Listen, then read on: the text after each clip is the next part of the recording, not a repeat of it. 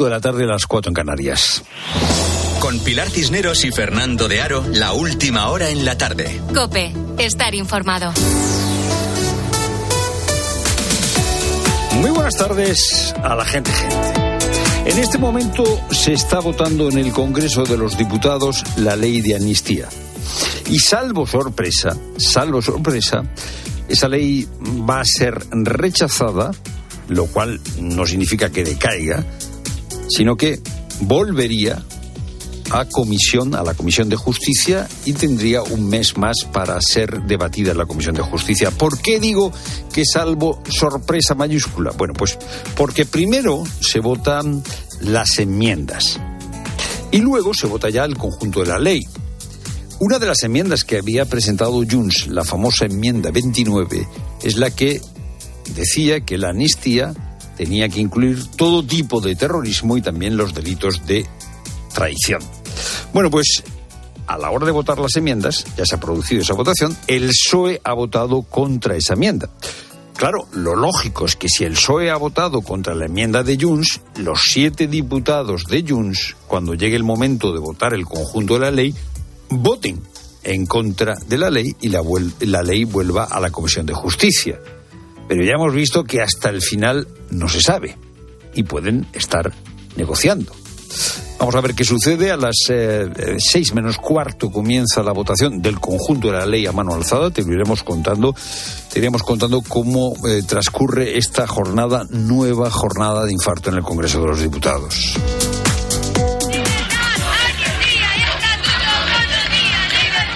Libertad, amnistía, estatuto de autonomía era uno de los lemas, uno de los gritos que se coreaban en la transición esa amnistía reclamada no tiene nada que ver con la que hoy se está debatiendo en el Congreso de los Diputados. Es la ley de amnistía de 1977 que tuvo un amplio apoyo de los grupos parlamentarios. La amnistía era defendida con intensidad por el Partido Comunista en 1960 eh, y la el debate, el debate de entonces comenzó el día 14 de octubre del 77 a las 12 de la mañana. El portavoz del Partido Comunista entonces era Marcelino Camacho, que subrayó la necesidad de un consenso y la necesidad de reconciliación. Nosotros, precisamente los comunistas, que tantas heridas tenemos, hemos enterrado nuestros muertos y nuestros rencores. Nosotros estamos resueltos a marchar hacia adelante. Bueno, pues eso es lo que decían los comunistas a favor de la ley de amnistía. Por el Partido Socialista, en aquel debate, intervino Chiqui Venegas, que subrayó que se estaba cumpliendo con un profundo deber democrático con esta, con aquella ley de amnistía. Intentar reparar las injusticias provenientes de un régimen autoritario. Esta ley de amnistía es producto de opciones políticas diferentes. Casi todas las fuerzas políticas tienen la voluntad de enterrar un pasado triste, superando la división que ha sufrido el pueblo español. Luego se votó y hubo una amplia mayoría que apoyó la ley de amnistía. En España hasta el 77 se habían aprobado durante el siglo XIX y parte del XX 20 amnistías. ¿Por qué? Porque cada vez que había un nuevo gobierno, el nuevo gobierno no admitía la legitimidad de los gobiernos anteriores. ¿Qué hacían los nuevos gobiernos? Pues dejar impunes los delitos de los que habían sido condenados, por los que habían sido condenados eh, los anteriores eh, gobiernos. Claro, si tú haces una amnistía para quitarle la razón al gobierno anterior, pues eso no sirve para, eh, digamos, crear un sistema democrático sólido. En realidad, todas esas amnistías del siglo XIX eran autoamnistías. La amnistía de 1977 fue algo totalmente diferente. ¿Por qué? Porque no fue una amnistía de media España contra la otra media la amnistía del 77 fue una amnistía con un gran consenso y eso significaba que la inmensa mayoría de los españoles, a través de sus representantes, votaban a favor de esa amnistía. Ahora hemos vuelto a lo que sucedió en el 19 y en el 20. Cuando salga adelante la ley de amnistía, si no es ahora, dentro de un mes, saldrá adelante con los votos solo de la mitad de la Cámara. Es lo primero, no lo único. Buenas tardes, Pilar Cineros. Buenas tardes. Como estamos contando, seguimos pendientes de la votación de la ley de amnistía en el Congreso. Por ahora han quedado rechazadas las enmiendas de Junts con los votos del PSOE y ahora mismo hay un receso. Se reanudará la sesión a las 17 y 45 minutos y estaremos pendientes de lo que allí pase. Y mientras tanto te cuento que Elon Musk, propietario de X, lo que antes era Twitter, ha anunciado que una de sus compañías ha conseguido implantar el primer chip cerebral a un ser humano. Un método que, según apunta el multimillonario, permitiría controlar el móvil o el ordenador con la cabeza. Poco más ha desvelado al respecto, pero lo cierto es que ya se hizo algo parecido hace unos años con pacientes con movilidad reducida. Nos lo acaba de contar aquí en la tarde Juan Lerma, es investigador del Instituto de Neurociencias de Alicante del CSIC y director del Centro Internacional de Neurociencias Cajal. Lo que parece es que han logrado implantar un que ellos le llaman chip y debe ser un sistema que contiene electrodos y un sistema de, emisión de la actividad que esos electrodos registran en un ser humano. ¿Es la primera vez que se hace? No, hace yo creo que 10 o 15 años eh, se mostraron los primeros pacientes tetraplégicos en los que se les implantaba un conjunto de electrodos.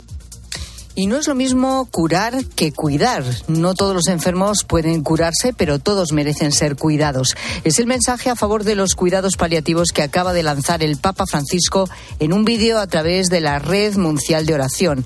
El Santo Padre ha recordado que todos los enfermos tienen derecho a un acompañamiento médico, psicológico, espiritual y humano, así como sus familiares que no pueden quedarse solos en momentos tan difíciles. Hay dos palabras que cuando algunos hablan de enfermedades terminales las confunden. Incurable e incuidable. No son lo mismo.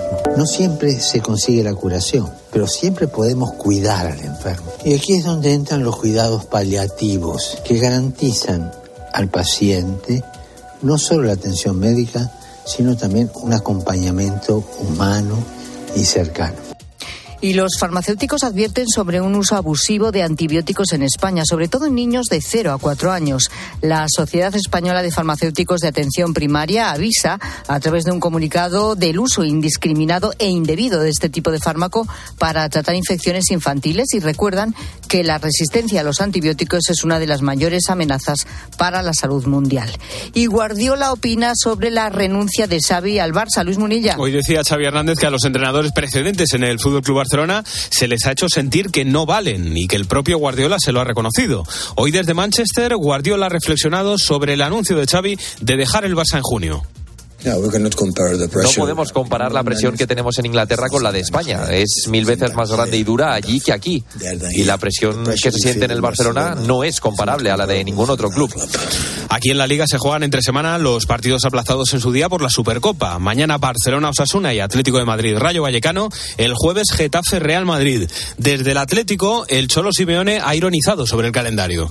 Necesitamos pensar en, en el Rayo, en el domingo, en el miércoles que se va a jugar con el Bilbao y después cuando volvemos a jugar el jueves. No, no, no, no. Pensé que jugábamos el jueves otra vez. Chao. No, por primera vez a la rueda de prensa. El Atlético, por cierto, renuncia al fichaje de Moise Ken por lesión, pero ha cerrado la llegada del central del Valencia, Gabriel Paulista. Y en la, en la Euroliga de baloncesto, hoy se juegan el Bayer Basconia y el Estrella Roja Valencia, ambos a las 8, y el Real Madrid Maccabi a las ocho y media.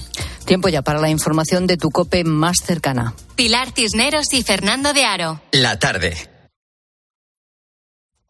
Nara Seguros de Salud y Vida te ofrece la información de Madrid. ¿Qué tal? Buenas tardes. 14 grados, sol y nubes en Cibeles.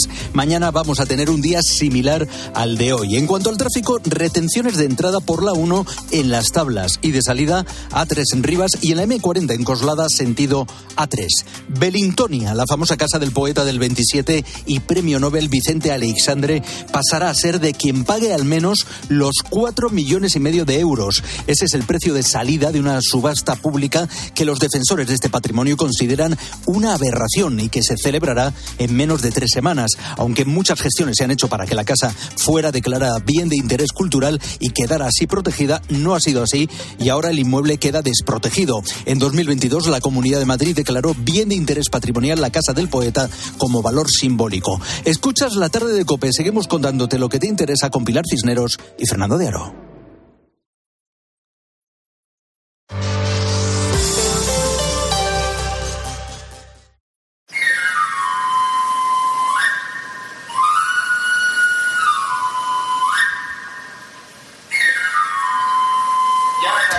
Tiempo hace que no escuchas este sonido? Porque sabes lo que es, ¿verdad? Es el sonido del afilador de toda la vida, el que iba por tu barrio, normalmente moto, bicicleta, y al que le bajabas los cuchillos tú mismo, tu madre, tu abuela. Bueno, es un trabajo necesario pero a punto de desaparecer. Los que quedan son auténticos artesanos, grandes conocedores del oficio, que siguen recorriendo las calles, pero en vez de moto, ahora llevan una furgoneta adaptada, convertida en taller.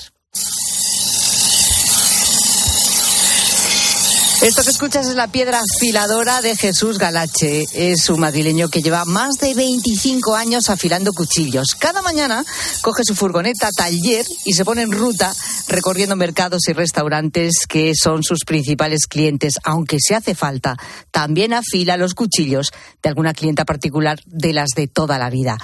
Hoy, los de la tarde, le hemos acompañado en una de sus rutas diarias para conocer en qué consiste este trabajo en peligro de extinción. Que quedamos con él, nos recoge y nos subimos a su furgoneta. ¿A dónde vamos? Vamos a ir a un restaurante que está aquí al lado y vamos a afilar los cuchillos. Pues venga, vamos a, un restaurante que, hay aquí al lado. Mientras tanto, eh, Jesús, ¿y tú cómo te hiciste afilador? ¿Por qué? Yo tengo familia por parte de, de mi padre que son afiladores y me enseñaron. Al principio me costó porque, vamos, no es un trabajo que se haga en un, en un año ni en dos. Tampoco te pueden enseñar cómo se hacen muchas cosas, porque eso lo tienes que ir aprendiendo tú sobre la marcha, porque lo más importante a la hora de afilar es controlar mucho el calor y el sonido del acero. Entonces, a ver cómo te explica una persona hasta qué punto el calor se pasa para que se destemple el acero, o por ejemplo cómo tiene que sonar para que quede perfecto. Eh, eso es algo que tú poco a poco lo vas adquiriendo y no todo el mundo al final. O sea, ¿tú sabes cuándo, por ejemplo, un cuchillo está perfectamente afilado por el sonido? Por el sonido y por la temperatura del acero, según lo estás haciendo. Te voy a explicar. contra más te arriesgues, mejor te queda. Y llega un punto en que si te pasas, pues se estropea. O sea, hay un punto de no retorno y hay que saber muy bien cuál es ese punto. Eso es, y contra más te arriesgas hasta arriba, cuanto más llegues a, ese punto, mejor te queda. Qué bueno. Eh, la mitad de los que ahora mismo nos escuchan creen que tienen cuchillos en casa, pero lo que tenemos seguramente es todo una porquería. Bueno, ¿o no? No te creas, ¿eh? porque yo, aunque yo trabajo con profesionales, hay muchas veces de que a lo mejor estoy en un sitio y llega una, una abuelilla o una madre de toda la vida y, me dice, eh, ¿me lo puedes afilar? Y me lo baja de casa y hay de todo, hay cosas, hay, también se tienen cuchillos buenos en casa. Pero yo, por ejemplo, nunca he llevado los cuchillos a afilar a un experto, a un especialista como tú. O sea, si cogieras los cuchillos de mi casa, debe ser una manera totalmente distinta de trabajar después en la cocina. O sea, debe haber una diferencia brutal. Hay una diferencia increíble, claro. Un cuchillo que no corte, eso para el trabajo es nefasto. Entonces, en casa lo mismo. Cuando te vas a cortar un tomate y no corta nada, es súper peligroso el cuchillo porque te puedes cortar. Porque o sea, cuanto menos corta el cuchillo, más peligroso es para el que lo manipula. Más peligroso. El peligro que más tiene un cuchillo que te cortes es cuando no corta. Anda. Parece, parece una... Sí, sí, una contradicción. Sí, sí, pero es así. O sea, para que tengas seguridad tienen que estar los cuchillos bien. Qué bueno esto. Es, es curioso lo que, lo que nos estás contando. Bueno, y ahora me lo contarás también, pero dependiendo de lo que se va a cortar habitualmente con un cuchillo, ¿se afila de una manera o de otra? Sí, sí. ¿Ah, Cada cuchillo es distinto. Por ejemplo, un cuchillo de un pollero no tiene nada que ver con un carnicero, ni con el de un pescadero, son diferentes ya. Y ni siquiera en los carniceros tienen varios tipos de cuchillos distintos, no solo es uno, usan varios y cada uno es diferente y se afila diferente. Un cuchillo, por ejemplo, de dar golpe no se puede dejar muy fino, porque si se, al dar el golpe se, se mella, se hace un, lo que, una mella. Y, y, un cuchillo, por ejemplo, para hacer filetes, un filetero, no lo puede dejar gordito, porque si no, no entra en la carne y no corta. Bueno, ya hemos llegado a nuestro destino. Es un restaurante, ¿no? Sí, es un restaurante aquí. Estamos en Alcorcón. En Alcorcón, se van fuera. Y nada, vamos a ver. A, recoger los cuchillos para trabajar. Vale, pues te seguimos. ¿eh? Vamos a recoger los cuchillos para empezar a trabajar ya con Jesús. ¿Cuántos cuchillos sueles recoger de cada vez en cada restaurante? Depende, depende. Hay algunos que tienen más y otros menos, pero vamos, una media de 15, 20. Bueno, pues vamos adelante, venga a recoger los cuchillos. A ver cuántos nos proporcionan. Hola, buenas tardes. Buenas. ¿Qué tal? Bien. Vengo por los cuchillos para afilar. Un segundito, sí. Bueno, pues a ver cuántos cuchillos te, te van sacando. Siempre hay que venir en horarios que no estén en el servicio. Suele ser una hora buena de 12 a 1 en los restaurantes. Y luego a partir de las 4, que es cuando termina el servicio, también se, Y en los mercados, bueno, depende ya. Tienen otros horarios, que es pues como el de, el de 9 a 2 y luego de 5 a 8. Y ahí sí que puedes ir en cualquier momento porque siempre, siempre hay gente.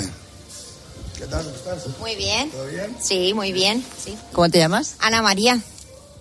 Ya, claro, ya os conocéis, ¿no? Sí, sí. ¿Desde hace cuántos años? Bueno, años no tantos, pero Tanto muy poquito, pero bueno, es- es un chico muy muy bueno y muy contentos con él. ¿no? Muy profesional. Sí, sí. Se nota, dicen los cocineros que se nota mucho la diferencia de cuando están afilados a cuando no, ¿no? Sí, sí. Hasta que me corte la uña. Ahí están, ya nos sacan los cuchillos. Venga, vamos allá. Vamos a ver cómo. Venga, gracias. Ahora volvemos.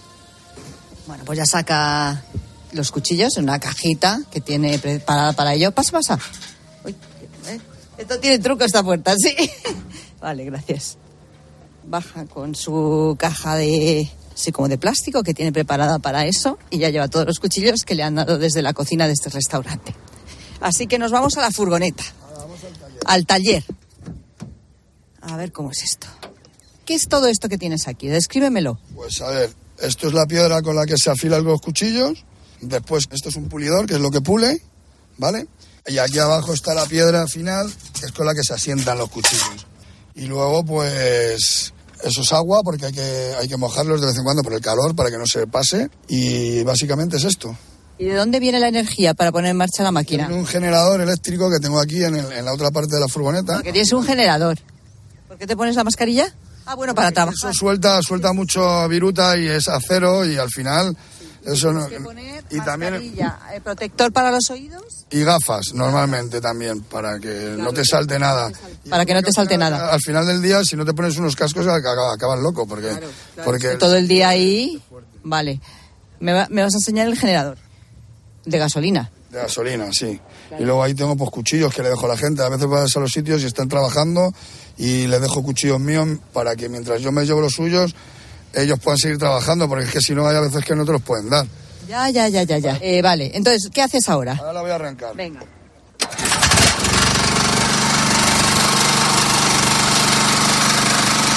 Hemos arrancado ya el generador. Jesús abre también el bidón que tiene con agua aquí atrás y está preparándolo todo. ¿Qué tipo de cuchillos te han dado para afilar? Pues mira, este es un filetero de carne, este es para hacer filetes y este también.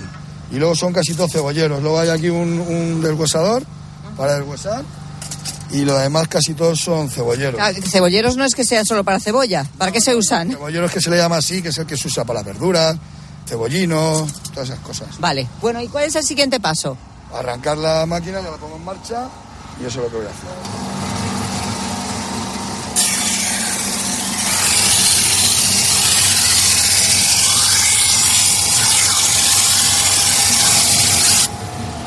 Aquí pasamos a esta, que es, la- es el pulidor. Ya está, este cuchillo ya lo, lo dejo aquí y hago esta misma operación con todos. Esto ya está. Bueno, le queda la última que es la de asentar, pero lo que hago es que primero hago estas dos cosas primero, que es la piedra y el pulidor, y lo dejo ahí reservado. Y cuando termino todos, hago todos con la piedra. Ya apago la máquina y lo hago con la piedra, con la chiquitita esta que tengo aquí, que es para asentar los cuchillos. Ya hemos terminado. Apago la, la máquina. Vamos a apagar el generador. Muy bien. ¿Y ahora qué falta? asentar el cuchillo, que es- siempre queda una pequeñita, perdón, una pequeñita rebabilla, ¿no? es? Sí, sí, Chiquitita. sí. Pues eso es lo que hay que quitarlo. Una, como diríamos, una pequeña irregularidad en el filo. Es como que es, es- ¿no ves? Eso que es inapreciable casi, no tiene ni medio milímetro, es muy pequeño. Sí, sí, sí. sí. Eso es lo que hay que quitar ahora para que corte el cuchillo. ¿Y eso con qué se hace? ¿Qué se- Con esta piedra. ¿Y esta piedra qué tipo de piedra es? El material, mm, ni idea, no tengo ni idea. Lo que sí que te digo es que es muy difícil conseguir una piedra buena. Es una piedra de afilar. No es una piedra afilar, es una piedra de una cantera que se ha cogido, porque esto no se vende, nadie vende estas cosas. ¿Ah, no? No, esto tienes que conseguirlo tú. Digamos que la que tú tienes es como de 40 centímetros de largo. Yo para conseguir esta piedra necesité tirar, sin exagerarte, 200. ¿Pero dónde la encontraste? Pues en, en, en una cantera en León, me iba, me llenaba el coche de piedras y luego las probaba, porque la piedra tiene que ser no muy dura, porque si es muy blanda se clava el cuchillo en la piedra y al final no vale, se estropea, y tampoco puede ser muy blanda, porque, o sea, si, si es muy blanda, el, el cuchillo hace surcos, se hinca y no, y no hace nada. Yo pensaba que existía un tipo de piedra concreto la piedra de alfilar, la que te venden en los sitios para, para casa. No es para lo mismo, esto es para sentar el cuchillo. ¿no? Ah, vale, vale, vale, vale. Es que se va quedando, que se va quedando ahí el acero. Ya quedan perfectos. Ya quedan perfectos. Esto es el último toque y es tan importante como cualquiera de los otros. ¿Tú todo esto se lo estás enseñando ahora a alguien, Jesús? Bueno, a ver, mis hijos, el pequeño, les... ahora llevo una temporada en que no me hizo mucho, pero sí que ah, van por temporadas. ¿Cuántos años tienen? Pues el mayor tiene 14 y el pequeño tiene 7. No digo que vayan a trabajar en ello, pero bueno, por lo menos que lo sepan, para que cuando tengan cuchillos en su casa, que se los afilen, aunque sea, será para ellos mismos. Pero además es que en teoría siempre hará faltaba afiladores, ¿o tú crees que no? Yo creo que... ¿Es un, ¿Es un oficio en peligro de extinción? ¿Eres de los últimos o no? Yo creo que de momento hay para rato. Luego ya, ya sabes que la vida cambia y no sé. Y es un negocio del que se puede vivir bien. Si lo haces bien, sí. ¿Cuánto cuesta eh, afilar cuchillos? Pues a ver, depende. Yo a los, a los profesionales se les cobra una cosa y a, lo, y a, la calle se le cobra otra. Yo normalmente a la calle no, no hago prácticamente nada, a no ser que me lo bajen. Pero yo, por ejemplo, hay muchos restaurantes que ya voy con un precio fijo, les cobro siempre lo mismo y ellos me dan los cuchillos que quieran. Pero vamos, lo normal si un afilador es medianamente bueno, te tiene que cobrar como poco 2,50. 2,50 masiva por cuchillo, más o menos esa es la media. ¿Y cuánto has tardado en, en afilar cada cuchillo? Dos minutos o un... Sí, por ahí, ¿no? Bueno, no sé. Si es un sitio que es la primera vez, igual te tiras con cada cuchillo 5 o 6 minutos. Es un trabajo artesano que se hace, como tú dices, como hace seguramente cientos de años, pero que en tu opinión es la manera de hacerlo realmente bien. Para hacerlo bien tiene que ser así, de la manera de como toda la vida. Bueno, pues ya hemos terminado el trabajo. Aquí tienes tus cuchillos. Ya, Muchísimas gracias. A, ti, gracias a ti. Ya, nos vemos enseguida, ¿vale? Te llamo. Gracias, hasta luego. Venga. Gracias, hasta la próxima. Igualmente. Adiós, adiós. Pues trabajo hecho, así que dejamos ya que Jesús continúe. Y yo me vuelvo con la sensación de haber aprendido muchas cosas de los cuchillos y de cómo se afilan. Y sobre todo también que ser un buen afilador no tiene por qué ser un oficio destinado a desaparecer.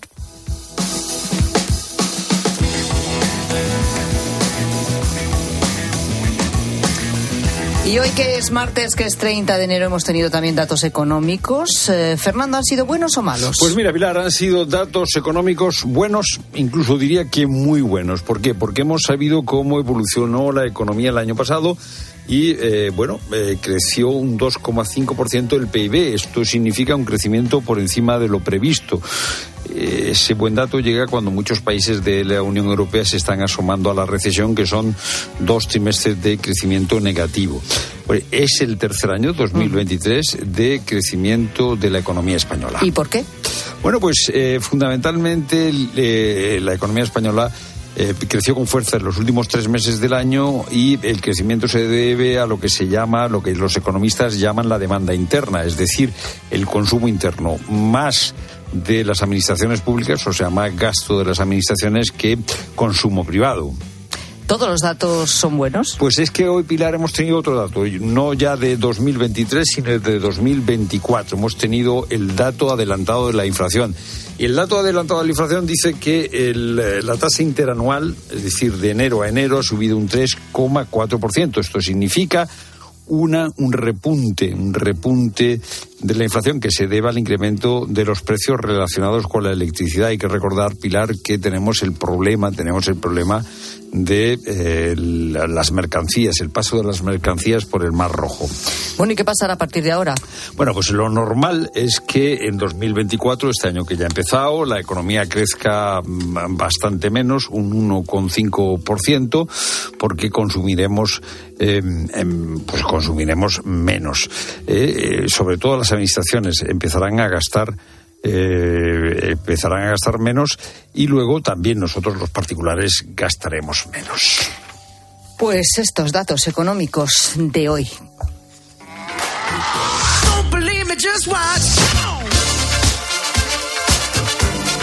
Y hoy también en esta tarde de martes y con la gente gente, de lo que hablamos es de los apuntes de si eras muy rápido cogiendo apuntes o no, eras lento, si la letra se te fue estropeando a medida que fuiste cogiendo velocidad al coger esos apuntes, si los prestabas mucho o poco, si te los pedían mucho o poco, si los prestabas con buena cara o te daba una rabia en el fondo, en fin, o hay gente que le debe realmente sus estudios a la gente que le prestó los apuntes por miles de razones.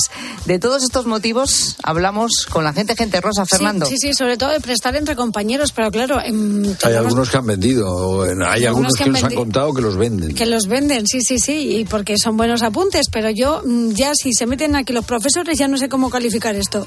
Buenas tardes, gente, gente. Digamos que mis apuntes siempre han sido objetivo de los vagos, porque son los típicos con distintos rótulos, títulos a colores, etcétera. Mi mayor sorpresa vino al final del primer cuatrimestre en primero de carrera, cuando en la asignatura de álgebra, que son todo matrices y digamos que tiene que ir todo en filas y columnas y muy bien ordenado, vino la profesora titular y me pidió mis apuntes para poder utilizarlos ella como material para el resto de alumnos. claro, yo me sentaba en la primera fila y ella los veía. No vi la manera de decirle que no y me tiré los cuatro o cinco años siguientes viendo mis apuntes por las mesas de todos los alumnos, que incluso hasta el día de hoy a lo mejor siguen teniendo vida y circulan por la universidad. Un ah, saludo, gente. Ah, me falta un dato aquí. ¿Cuál? La nota que le puso. Eso. Eh, falta un dato. Hombre, pues le pondría buena, porque si la profesora le pidió los apuntes. Sí, mira, si no le puso matrícula no. Exactamente. No tuvo vergüenza esa profesora. Eso pienso yo. Pero ponga vergüenza también para pedirle los apuntes a bueno, una eso pues, no. Hombre, hazlo tú. No, pero, pero, si la y luego que esos apuntes los distribuías Eso es un honor, vamos, simplemente Depende. habría que poner debajo. Bueno, claro, la pregunta es de quién. no le hizo gracia. ¿De quiénes son los apuntes? De la, de la alumna. Ah, no. ¿De quién es el derecho de autor de los apuntes? Pues si lo escribo yo, es mío ahora mismo. Ah, que llame un abogado. Pues, pues Porque el, contenido, el contenido de los apuntes. Vamos a ver. Eh, la chica que tomaba apuntes, si son matrices, supongo que las matrices estaban en la pizarra. Con lo cual, las matrices ya estaban puestas en la pizarra. O si yo empiezo aquí a hablar algo y explico algo, ¿De quiénes son los derechos bueno, pero El trabajo manual es tuyo, es decir, tú puedes explicar lo que quieras, pero el trabajo que está en el folio... Por favor, que nos llame un abogado de derecho de no hace autor, falta, ¿eh? no hace falta. Es ¿Cómo decir, que no hace falta? La, chav la, chavala le dio la ya forma. Rosado ya, ya, ya es la, la, juez de los apuntes. No, pero si te lo pide la profesora, ¿qué vas a hacer? ¿Negarte? Pues, pero, pero, pero hombre, no pero la gracia. pregunta es de quiénes son los apuntes. De la chica. Repito Eso que, está claro. No, repito que eh, no es más cierto, eh, juez Rosado. No sé, que hay el que derecho que cuenta... tiene a. No sé, no lo sé. Eh, bueno, bueno. Bueno, aquí va otra anécdota relacionada con los apuntes. Tengo 54 años y en el despacho de mi oficina sigo teniendo una parte de los apuntes de cuando estudiaba en tercero de BU, la asignatura de, de historia porque me gusta de vez en cuando echarles un vistazo. Muchas veces por la calle veo a mi profesor, pero claro, siempre pienso que él no me va a conocer, no me va a reconocer y me da vergüenza de saludarlo y de incluso de comentarle que sigo teniendo sus apuntes y que los sigo los sigo ojeando. Hombre, no, pues hay que decirse. Sí, hombre, claro. Qué bueno, ¿eh? Le va a gustar, Fulanito hombre. de copa, yo soy tu alumno Claro. y yo soy tu alumna y sigo leyendo tus apuntes que eran estupendos, sí, hombre, sí. Hombre, un agradecimiento para el, el profesor, profe. sí, hombre, Le sí. va a le va a gustar, le va a gustar. Sí, y luego dirá que sí, que te, se acuerda de ti, aunque no sea Aunque verdad, no pero da igual, ya está. hombre. Le vas Ahora- a subir el ánimo, seguro. Claro que sí, Seguro hombre, que hay sí. que darle las gracias a los profesores. Siempre. Bueno, ¿cómo eran esos apuntes? Si te los pedían mucho o no. Tuviste que decirle que, que no alguna vez a un Alcaradura. muy amigo tuyo, pero es que ya iban muchas veces y dijiste, oye, de verdad, ven a clase alguna vez. Que es que ¿eh? estoy haciendo apuntes para ti y para un montón de gente. O al revés, eras tú el que habitualmente te los pedía. ¿Y por qué los pedías siempre? ¿Y te salvaron la vida? La carrera en este caso. Pues queremos que nos lo cuentes, que lo hagas en arroba la tarde cope, en facebook.com barra la tarde cope y notas de voz al WhatsApp de la tarde 60715 0602. Y hoy que estamos hablando tanto de la ley de amnistía, que dentro de un rato, en teoría dentro de 15 minutos, vuelven eh, los diputados al Congreso y empezará la votación ya nominal de esa ley. Vamos a hablar, Fernando, de otra amnistía. ¿Tiene algo que ver la ley de amnistía que se aprueba o no parece que no hoy, pero ya veremos, con la amnistía de 1977? Pues eso es lo que vamos a preguntarles a personas que conocen bien la ley de amnistía del 77 y que estaban allí cuando se votó.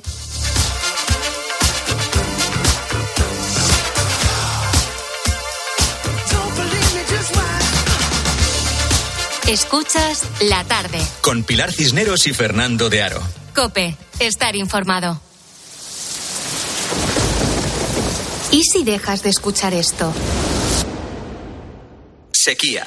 Un peligro silencioso. Hace mucha falta, pero poco llueve. Cataluña sufre la peor sequía de la historia y Andalucía y Murcia también están a un paso de la emergencia. ¿Le seguirán otras comunidades? Y luego de 6 de la mañana a 11 de la noche habrá una bajada menor, pero también se bajará la presión. Se bajará la presión. Este jueves, Carlos Herrera, Ángel Expósito, Pilar García Muñiz, Pilar Cisneros, Fernando de Aro y Alberto Herrera recorren España en una programación especial de más de 12 horas para contarte en COPE las consecuencias de la falta de lluvia.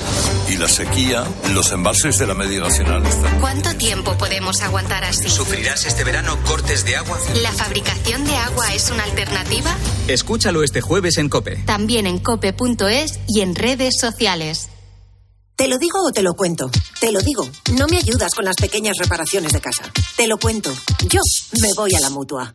Vente a la mutua y además de ofrecerte nuestro servicio de manitas hogar, te bajamos el precio de tus seguros, sea cual sea. Llama al 91 555 5555. Te lo digo o te lo cuento. Vente a la mutua. Condiciones en mutua.es. ¿Imaginas unas vacaciones de verano sencillamente ideales? Con viajes del corte inglés y Travel Plan no es necesario que te las imagines, ahora puedes vivirlas. Reserva ya y consigue las mejores plazas a destinos como Mauricio, Grecia, Tailandia o Cabo Verde. No esperes más a tener un verano ideal con Travel Plan y viajes del corte inglés. Ahora en Carglass queremos que mejores tu visión cuando conduces bajo lluvia. Por eso, con la reparación o sustitución de cualquier luna, te aplicamos el tratamiento anti lluvia gratis. Carglass cambia, Carglass repara. Promoción válida hasta el 10 de febrero. Consulta condiciones en carglass.es. Che sorte ti regge, Ojalpe non tocó el radiador, sai, chapa. Con el seguro de coche de línea directa no solo te ahorras una pasta, sino que además puedes escoger el taller que quieras aquí o en las Rías Baixas. Y si eliges taller colaborador, también tienes coche de sustitución garantizado y servicio de recogida y entrega. Cámbiate ahora y te bajamos el precio de tu seguro de coche, sí o sí. Ven directo a lineadirecta.com o llama al 917-700-700. El valor de ser directo. Consulta condiciones. Escuchas la tarde. Y recuerda, la mejor experiencia y el mejor sonido solo los encuentras en cope.es y en la aplicación móvil. Descárgatela. La avería del coche, la universidad de Ana. No sé cómo voy a llegar a fin de mes. Tranquilo. Si alquilas tu piso con alquiler seguro, puedes solicitar el adelanto de hasta tres años de renta para hacer frente a imprevistos económicos o nuevos proyectos. Infórmate en alquilerseguro.es o en el 910-775-775. Alquiler Seguro, la revolución del alquiler. Pero qué ricos están estos tomates. Son nuevos, se llaman mar azul. ¿Qué pasa? ¿Que se cultivan en el mar? Sí, hombre, como el mejillón. Que no, que son de Motril, de la empresa hortícola Guadalfeo. ¿Y por qué son azules? Porque tienen antocianinas. Muy sanos. Y ricos. Tomates mar azul, la mar de sanos, la mar de buenos. Madrid no es cualquier ciudad. Madrid se siente diferente. Este 28 de abril, siente Madrid y ven a correr kilómetros de rock and roll que recordarás para siempre en el Zurich Rock and Roll Running Series Madrid. Disfruta de sus distancias, maratón, media maratón o 10 kilómetros. Últimas inscripciones en rockandrollmadridrun.com. Patrocinador oficial Samsung Galaxy Watch 6. Esta semana en el Bazar de Lidl, productos increíbles a precios increíbles. Descubre nuestra gran variedad de productos de cocina, como nuestra batidora de brazo de 350 vatios con cuchilla de acero de alta calidad ahora por 12,99. Lidl, marca la diferencia. Si entras en cope.es tienes la radio en directo, contenidos exclusivos y todos los programas de Cope para escucharlos cuando quieras. El tobillo de Budimir después del penalti no pitado a Osasuna. No, no, el no vuelta. Nosotros podemos ser árbitros, bomberos, periodistas o médicos, pero tenemos ojos y lengua para opinar. Entra ya en cope.es.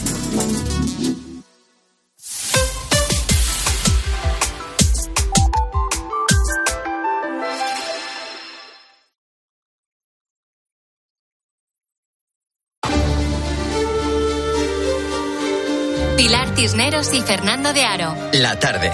Cope, estar informado. La ley de amnistía, salvo sorpresa mayúscula, va a volver a la Comisión de Justicia. En estos momentos eh, estamos esperando eh, la votación definitiva de esa ley de amnistía en el Pleno del Congreso de los Diputados. Digo que, salvo sorpresa mayúscula, la ley volverá a la Comisión de Justicia por lo siguiente. Primero, eh, se han posicionado los diferentes grupos y Miriam Nogueras, la portavoz de Junts per Cataluña, ha dicho que no iba a votar a favor de la ley de amnistía porque no se ha admitido la enmienda 29, una enmienda que quiere ampliar la amnistía a delitos de terrorismo con graves daños a los derechos humanos y a delitos de traición. Esa ha sido la posición que ha fijado eh, Junts. Cuando ha llegado el momento de votar esa enmienda, el Partido Socialista ha votado en contra de esa enmienda 29. Por lo tanto, lo normal es que eh, cuando comience dentro de diez minutos la votación de la ley de amnistía, Junts vote en contra. Si Junts vota en contra, la ley de amnistía vuelve a la Comisión de Justicia. Estamos en un escenario totalmente diferente al que se produjo en 1977 cuando se votó la ley de amnistía de la transición. El resultado de la votación es el siguiente. 317 votos emitidos, 296 afirmativos. La ley de amnistía se aprobaba con un amplio respaldo. Había sido preparada por el Partido Comunista, por el eh, PSOE, por el PNV y UCD eh, apoyó la de amnistía. En esos momentos era presidente del gobierno por la UCD Adolfo Suárez. No solo no soy comunista, sino que rechazo firmemente su ideología como la rechazan los demás miembros del gabinete que presido. Pero sí soy demócrata, y sinceramente demócrata. Por ello pienso que nuestro pueblo es suficientemente maduro y lo demuestra a diario como para asimilar su propio pluralismo. Así defendía Suárez la ley de amnistía. El Partido Comunista había tenido mucho protagonismo el defensor de esa ley de amnistía en el debate fue Marcelino Camacho, que hablaba de reconciliación. ¿Cómo podríamos reconciliarnos los que nos habíamos estado matando los unos a los otros si no borrábamos ese pasado de una vez para siempre? En aquel debate, además de hablarse de reconciliación, se habló de consenso, de concordia. Chiqui Venegas fue el portavoz del PSOE. Posee el indudable valor de ser una amnistía en la que casi todas las fuerzas políticas de esta Cámara, ojalá fueran todas, tienen la voluntad de enterrar un pasado triste para la historia de España. La ley de amnistía del 77 se aprobaba después de que durante eh, los años previos, los meses previos, se pidiese eh, amnistía, estatuto de autonomía y libertad. Era uno de los temas más coreados en las manifestaciones anteriores a la transición y durante la transición.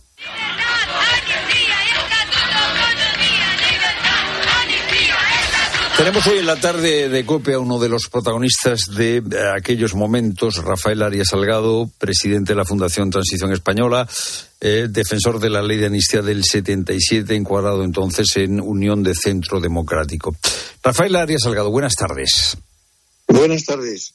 Y nos acompaña también Roberto Villa, que es profesor titular de Historia del Pensamiento y de los Movimientos Sociales Políticos de la Universidad Rey Juan Carlos. Profesor Villa, buenas tardes. Buenas tardes, un placer. Rafael Arias Salgado, ¿qué recuerdos tiene usted eh, de aquella ley de amnistía, de aquella aprobación? ¿En qué se diferencia de esta? Pues eh, tengo un recuerdo fundacional, en el sentido siguiente, es decir, aquella ley, aquella proposición de ley, que fue el primer texto legislativo que aprobaron las Cortes elegidas en junio de 1977, tenía un objetivo primordial, que era la superación de un pasado de confrontación, de confrontación irreconciliable y abrir la puerta a un presente de reconciliación nacional que permitiera la formulación de un pacto constitucional en que se pudiera engendrar la primera constitución de todos y para todos, y no una constitución de partido. Ese fue el objetivo fundamental. Y desde el punto de vista de todo el proceso político, la ley de amnistía es una ley fundacional. Eh, profesor Villa, usted ha estudiado bien la transición. Eh, ¿Qué supuso esa ley de amnistía del 77? Pues básicamente zanjar las secuelas de la guerra civil española, que es lo que se pretendía, ¿no? De la guerra civil y de su consecuencia política más importante, que fue una prolongada dictadura que, dura hasta 1975. Es verdad que eh, hay que matizar algo que habitualmente nuestros oyentes ¿no? y las personas no conocen demasiado bien. Es que esta ley amnistía, la última de 1977, terminó de zanjar todos los delitos que aunque se les podía achacar naturaleza política, tienen que ver sobre todo con el ejercicio de la violencia política, ¿no? Porque presos políticos en realidad no había en España desde el 30 de julio de 1976, cuando se aprueba previamente, es el primer acto además del gobierno Adolfo Suárez, otra amnistía por decreto ley. Eh, Rafael Arias Salgado, ya sabe usted que ahora se critica aquella ley de amnistía del 77, sobre todo porque eh, supuso, dicen algunos, no exigir responsabilidades penales a los responsables de la dictadura y a sus actividades de eh, represión. Y dicen algunos que, bueno, eso fue un error porque tendrían que haber sido juzgados. ¿Usted qué dice ante estas, ante estas críticas? Yo lo que digo frente a ese tipo de afirmaciones es que no entienden nada de lo que supuso la transición y el pacto constitucional y la reconciliación nacional. La historia de España está marcada por una serie de constituciones de partido, de constituciones de partido. Y esta es la primera constitución de todos los españoles y que hacemos entre todos los españoles. Y eso es un hito histórico. Y esa es la verdadera significación. Y eso es lo que se está rompiendo ahora. Se está rompiendo el pacto constitucional como consecuencia de las exigencias del señor Sánchez para permanecer en el gobierno. Profesor Villa, eh, ¿por qué el Partido Comunista eh, defendía con tanta eh, rotundidad la ley de amnistía? Bueno, básicamente porque permitía, en este caso, no solamente zanjar la secuela de la guerra civil, sino restaurar la concordia nacional, que era el requisito clave, o mejor dicho, el prerequisito, ¿no?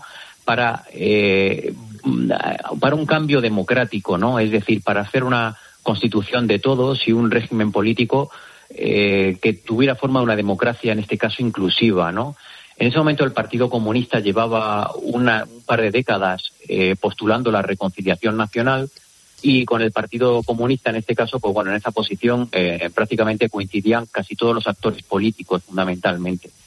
Está bien además, esa pregunta está bastante bien formulada porque de hecho hay que recordar que la ley de amnistía del 77 eh, no solamente en principio amnistió, como dijiste bien, a los agentes de la fuerza pública, ¿no? Que pudieran haber tenido algún tipo de responsabilidad, sino también todos los delitos básicamente de terrorismo.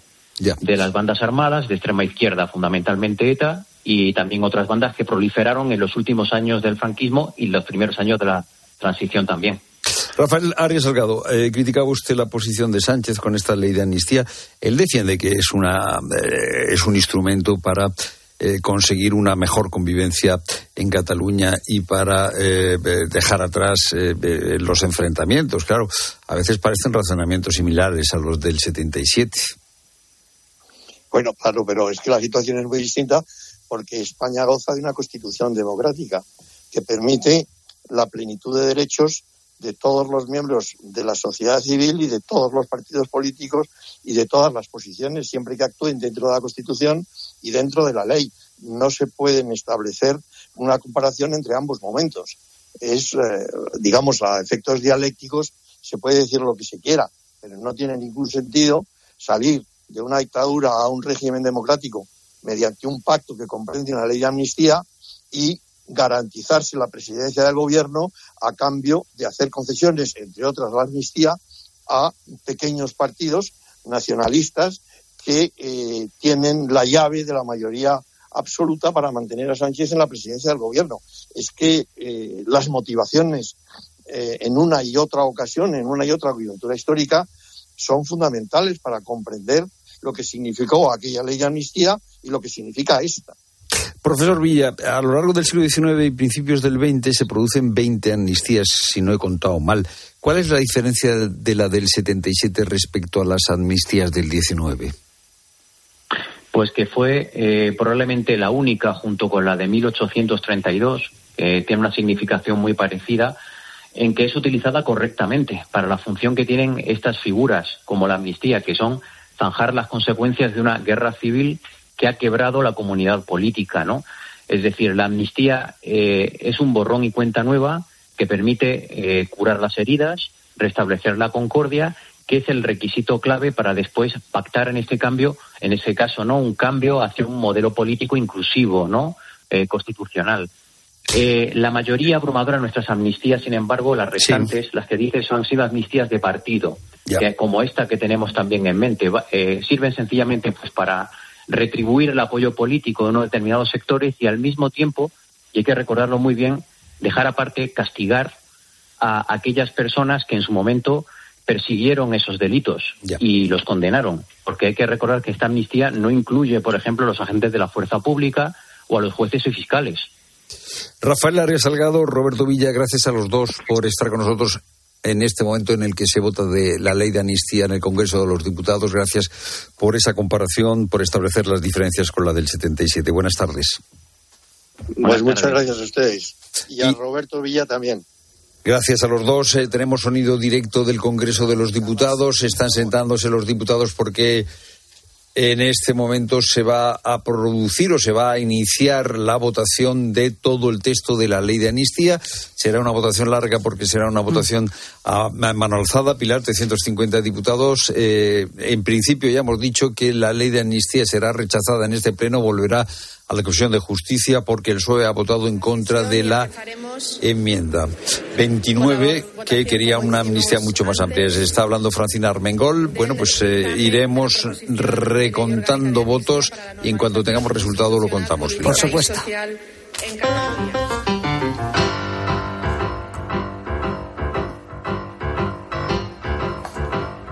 Y mientras tanto hablamos del caso de Milagros. Milagros tiene 87 años, vive en Villa de Vallecas, en Madrid, y a principios de este mes de enero descubrió que alguien le había vaciado su cuenta bancaria. No solo se había apropiado de todos sus ahorros, casi 30.000 euros, sino que la han dejado en la indigencia. Te recuerdo que tiene 87 años, ¿eh? Le quedaban menos de 4 euros en la cuenta y ahora además el banco le ha dicho que tiene que pagar un sinfín de deudas. La Policía Nacional acaba de detener a dos personas como responsables de estos hechos. Una de ellas, una mujer, es una cuidadora que le había puesto el ayuntamiento, según Milagros. Los propios agentes de Villa de Vallecas, al ver el estado en el que había quedado la anciana, pusieron dinero de sus bolsillos para hacerle una gran compra. Es un caso que hablamos con Pablo Muñoz y Cruz Morcilla. Morcillo. Pablo Cruz, buenas tardes. Muy buenas tardes. Buenas tardes, Pilar, ¿qué tal? Oye, Cruz, ¿cómo descubrió Milagros lo que le había ocurrido?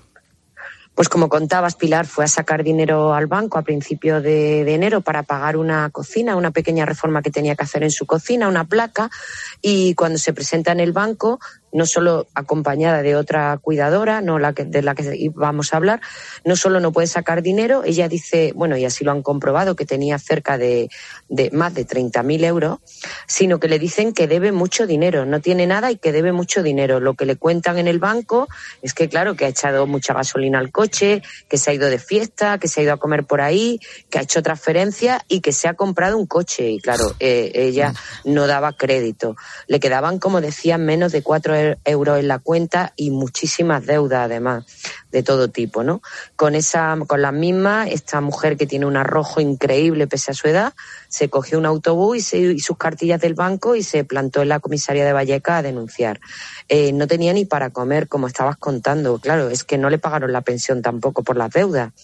Los agentes que le toman la denuncia al ver la situación tan desesperada y cuando ella les cuenta la historia y lo que le acaba de ocurrir, bueno, no sabe exactamente quién le ha vaciado en ese momento, lo que hacen es, pues, algo que, que yo creo que tenemos que deciden poner entre todo un bote de su bolsillo, van con ella al supermercado y le hacen una gran compra, le compran cinco litros de aceite, le compran varios botes de colacao, que ya estaba entusiasmada porque le encanta, le compran pescado, pan, fruta, bueno, no tenía eh, la mujer se le habían roto las zapatillas de casa, no tenía ni para eso. Pobre. La llevan a casa, la acompañan, en fin, un, un desastre. Oye, Pablo, y a partir de ahí, ¿qué descubre la investigación? Bueno, pues la verdad es que, como contaba Cruz, es que los agentes de, de Villa de Vallecas se quedan absolutamente impactados por la, por la historia que le estaba contando Milagros y entonces empiezan a seguir el rastro del dinero, ¿no? Lo primero que descubren es que alguien había estado utilizando una tarjeta bancaria y había estado cargando los pagos a los pagos a la, a la cuenta corriente de Milagros, pero es que ella decía que ella no tenía esa tarjeta, que no tenía ningún tipo de tarjeta. Los pagos de todo tipo, pues había, como decíamos antes, la compra de un coche, se habían hecho pues en varios puntos de España, se habían producido desde septiembre y hasta el final, es decir, eh, la, persona que le había hecho esa- esas extracciones de dinero y esos pagos, pues es que no la deja prácticamente ni, ni, un, ni un euro, ¿no? Le preguntan a Milagros que cómo ha podido ser esto, porque claro, los agentes, para poder orientar un poco la investigación, y entonces, a partir de ese momento es cuando ya se va desenredando un poquito la madeja, porque ella les explica que, que, bueno, que ha tenido una cuidadora, que había tenido allí esporádicamente, que iba tres días eh, a la semana por su casa, que ya no trabajaba allí y que, bueno, que los perfiles parece que podían coincidir con la persona que, podía estar detrás de, de estos hechos. Cruz, ¿y se sabía quién era y dónde estaba? No, ha sido la clave, han sido los pagos que ha hecho, pagos y extracciones en cajeros, Pilar, porque llegó a sacar 13.000 euros con esa tarjeta en cajero. Esto se ha sabido ahora, después de detenerla. Lo que hicieron los agentes es seguir el rastro de la tarjeta, eh, cámaras de vigilancia, en fin, lo de siempre. Ahí llegaron hasta Camarena, un pueblo de, de Toledo, donde se habían hecho pagos, como le contaba Pablo, y de, de ahí ven que esa mujer ya no está allí y les conduce la misma pista hasta Roquetas de, de Mar. Allí fue detenida esta mujer el 19 de, enero junto a un hombre que se supone que es su pareja. Es una mujer ecuatoriana de 37 años que tiene antecedentes, aunque por otro tipo de delitos, no por estafa. La policía les acusa de un delito de estafa y otro de, de hurto porque esa tarjeta, bueno, pues en realidad había sido robada, ¿no? Habían gastado, como te digo, 13.000 euros habían sacado de cajero, pero habían hecho pago en Madrid, en este pueblo de Toledo, en Roqueta, habían comprado, no vivían, no eran gastos lujosos, pero sí de gran valor, eh, aparatos electrónicos, un altavoz, mm, también algunas cosas, bueno, que también in- indican un poco por dónde va la cosa, ¿no? Habían comprado un colchón, un canapé, habían vendido un coche y habían comprado otro. Lo, lo, lo increíble, y bueno, y claro, habían ido huyendo de ese rastro que podía perseguirlos, ¿no? Lo increíble, Pilar, desde mi punto de vista, es que según Milagro, esa cuidadora, todo esto se está investigando, se la había enviado la asistenta social del ayuntamiento, ¿no? ¿Qué es lo que se cree? Pues porque Milagro dice que ya no tiene tarjetas, que le había robado las cartillas, pero con las cartillas no se puede pagar en un cajero, obviamente, ni Claro. en una tienda, ni en nada. Lo que parece es que e- esa tarjeta será de alta en septiembre, justo cuando esta mujer empieza a maniobrar, y hay dos posibilidades, o que el banco mandara per se una tarjeta a, a Milagros, pues porque tenía dinero y ella la dejara en casa y esta mujer la activara, o directamente que le robara la tarjeta o que hiciera firmar algún tipo de autorización a Milagros que confiaba en ella y con esa autorización obtuviera una tarjeta, ¿no? Ella sabía que tenía dinero, que Milagros tenía dinero porque la acompañaba a, sa- a sacar dinero al cajero Bueno, a- caso- con su cartilla, Sea claro. como sea, lo que está claro es que le ha dejado la cuenta completamente a cero y encima deudas. Pablo, eh, ¿y cuál es ahora la situación de esta mujer de Milagros que, como recordamos, tiene 87 años? Pues te puedes imaginar, ¿no? Es una situación pues bastante desesperada. ¿Por qué? Porque no parece muy, muy probable que, que el banco le, le, re- le reintegre ese dinero, porque el banco evidentemente no ha cometido ningún tipo, al principio parece que no, me- no no ha cometido ningún tipo de, de fin, de, de imprudencia. Esta mujer tiene muchísimas deudas y además le han dicho que le van a embargar una parte de la pensión para hacer frente a la deuda. Ya la pensión, imagínate que son siempre, bueno, pues pequeñas, si le quitan ahora parte de ella para, para pagar estos, este, este destrozo, pues imagínate, ¿no? Milagros además que ha tenido una vida complicada, ¿no? Tenía tres hijos, uno de ellos murió, otro está en prisión y con la tercera, que es una hija, pues no, no, no tiene relación, según ha explicado ella misma. ¿eh?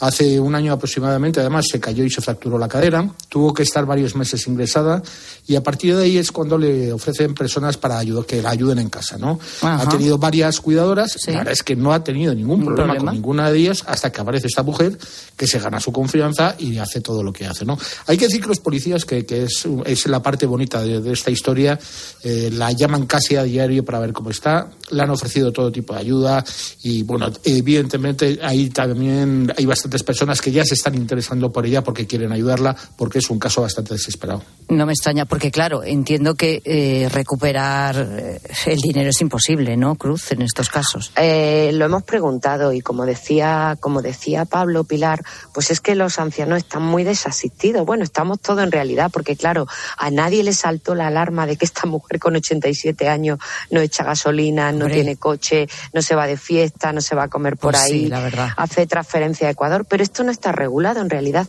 Un policía me lo explicaba, me decía, es que esta persona, igual que muchas otras, no están incapacitados. por tanto, son dueños de su dinero y pueden hacer con su dinero lo que les plazca, eh, que es un poco lo que pasa con todo tipo de ya, estafa y que está sufriendo tanta gente. Pero que una mujer de 87 años cambie tan, de, tan completamente de vida de un día para otro no es lo normal. Y sobre todo que era su banco de siempre y a lo mejor esa alerta tenía que haber saltado de alguna manera, no creo Sin yo. ¿eh? duda. Vaya caso, bueno, el de Milagros, 87 años que vive en Villa de Vallecas en Madrid y se ha quedado, pues eso, sin un euro en su cuenta bancaria porque se lo han robado todo. Pablo Cruz, gracias. Buenas tardes, Pilar. Buenas tardes. Un abrazo, chao, adiós. chao.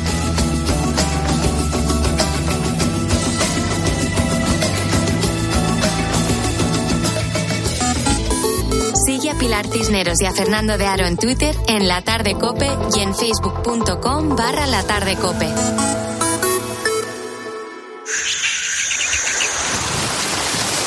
Si lo que necesitas es oír esto, necesitas la Semana del Caribe de Viajes del Corte Inglés. Disfruta de Punta Cana todo incluido desde 900 euros y reserva ya desde solo 15 euros. Además, sin gastos de cancelación, traslados desde tu ciudad y si encuentras un precio mejor, te lo igualamos. Consulta condiciones en Viajes del Corte Inglés.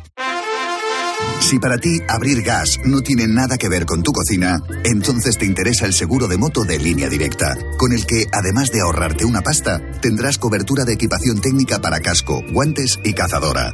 Cámbiate y te bajamos el precio de tu seguro de moto sí o sí.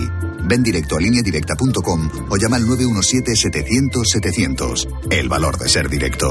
Consulta condiciones. Prepárate para disfrutar de un hogar súper renovado cambiando tu suelo, tus puertas, actualizando el baño o mejorando la calefacción y sumando confort en toda la casa con las super ofertas del Leroy Merlin. Ahorra con descuentos de hasta el 35%, solo hasta el 1 de febrero. Aprovecha nuestras super ofertas comprando en leroymerlin.es, en la app en el 910 49 99 99 o en tu tienda Leroy Merlin. Estas llamadas son incidencias reales. No sé qué pasa, me, me está entrando agua por el techo. El calentador que no funciona. No hay luz y se me está descongelando todo. En estos momentos, ¿qué seguro de hogar elegirías? Mafre, la aseguradora de más confianza en España. Ahora, con la facilidad de pagar mes a mes. ¿Un cóctel o un refresco? ¿Desayuno con zumo o café? Con la promo todo incluido de Costa no tienes que elegir. Las bebidas son gratis. Reserva tu crucero hasta el 12 de marzo y disfruta del paquete de bebidas gratis. Infórmate en tu agencia de viajes o en costacruceros.es. Costa. Escuchas la tarde. Y recuerda, la mejor experiencia y el mejor sonido solo los encuentras en cope.es y en la aplicación móvil. Descárgatela. Madrid no es cualquier ciudad. Madrid se siente diferente. Este 28 de abril, siente Madrid y ven a correr kilómetros de rock and roll que recordarás para siempre en el Zurich Rock and Roll Running Series Madrid. Disfruta de sus distancias, maratón, media maratón o 10 kilómetros. Últimas inscripciones en rockandrollmadridrun.com. Patrocinador principal Ibercaja. En Flexicar hay muchos cars. En Flexicar hay muchos cars, hay muchos cars. En Flexicar hay muchos cars, hay muchos cars. Hay muchos cars. En Flexicar. Flexicar, muy flexi, muchos cars. En Flexicar. Pequeños momentos, grandes experiencias. Así es la Semana Santa en Viajes El Corte Inglés. Reserva ya tu viaje a islas, Europa, Caribe o hazte un circuito sin gastos de cancelación y con hasta un 20% de descuento. Consulta condiciones en viajes del corte inglés y si encuentras un precio mejor, te lo igualamos. Esta temporada en Cope, el pulpo pone las calles desde la una y media de la madrugada. Estar informado y estar entretenido. ¿Qué tal? Muy buenas noches, ponedores. Comienza aquí el macroprograma de radio que se realiza en directo entre. Cuatro horas y media de radio en directo, cargadas de mensajes positivos, conectadas con la actualidad. Y donde te vas a sentir absolutamente integrado. Poniendo las calles, el programa de los ponedores, de los trabajadores nocturnos y de los noctámbulos por afición. Rafa, ¿cómo estás? Buenas noches. ¿Qué tal, pulpo? Voy a empezar ahora y voy de Ferrol a Bilbao. Voy a empezar. Poniendo las calles, con Carlos Moreno, el pulpo.